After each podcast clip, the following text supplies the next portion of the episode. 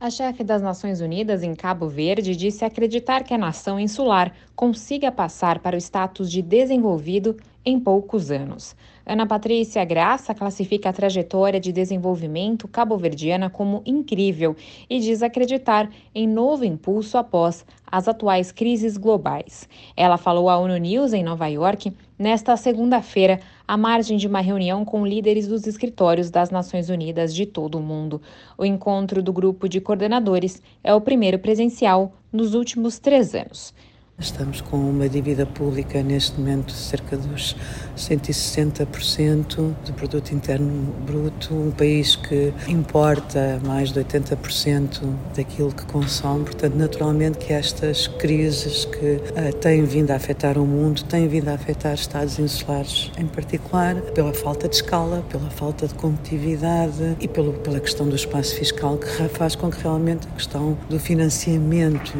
da economia para poder gerar mais emprego para os jovens em particular, para as mulheres, para poder eh, gerar rendimento de uma fórmula equilibrada, para poder garantir a proteção social que tem sido garantida até agora, enfim, já para não falar naquele salto qualitativo em termos de transformação económica que o país quer e que certamente irá conseguir dar depois de ultrapassar um bocadinho esta situação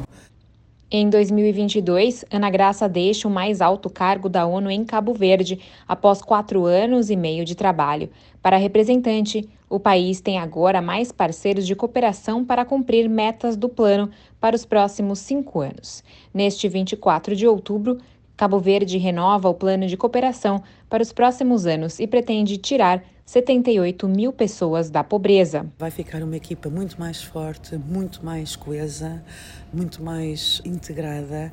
e a trabalhar em áreas críticas, nomeadamente erradicação da pobreza extrema, que é uma ambição do governo de Cabo Verde que nós queremos acompanhar, a imaginar que em 2026, 2027, Cabo Verde pode ser o primeiro país da região a erradicar a pobreza extrema e é possível, não é um sonho, é uma realidade que pode ser possível. Portanto, estamos todos a trabalhar para isso,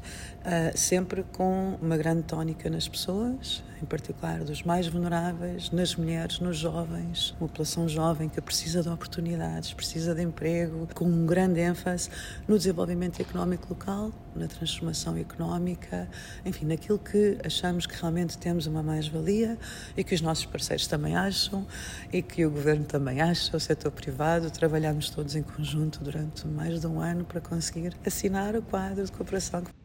A nova estratégia reflete os Objetivos de Desenvolvimento Sustentável, com o prazo de cumprimento que expira nos próximos oito anos. Outro fundamento é a Agenda 2063 para o Desenvolvimento da África. Em Nova York, a chefe da ONU em Cabo Verde falou do uso de estratégias de financiamento sustentável para preencher lacunas para as metas da Agenda 2030 no país de língua portuguesa. Da ONU News em Nova York, Mayra Lopes.